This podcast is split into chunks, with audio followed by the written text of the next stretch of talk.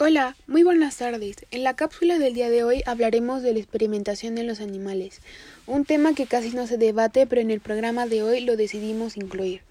¿Qué es? La experimentación con animales es el uso de animales en experimentos científicos.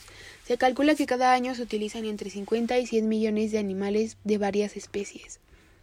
¿Sabías que las primeras referencias a la experimentación con animales se encuentran en los escritos griegos. Aristóteles fue entre los primeros en realizar experimentos en animales vivos. Galeno, un médico romano, diseccionó cerdos y cabras y es conocido como el padre de la vivisección.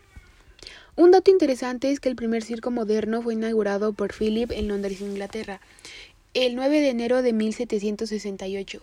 En los últimos años el gobierno prohibió los circos con animales, pues es una forma de maltrato animal.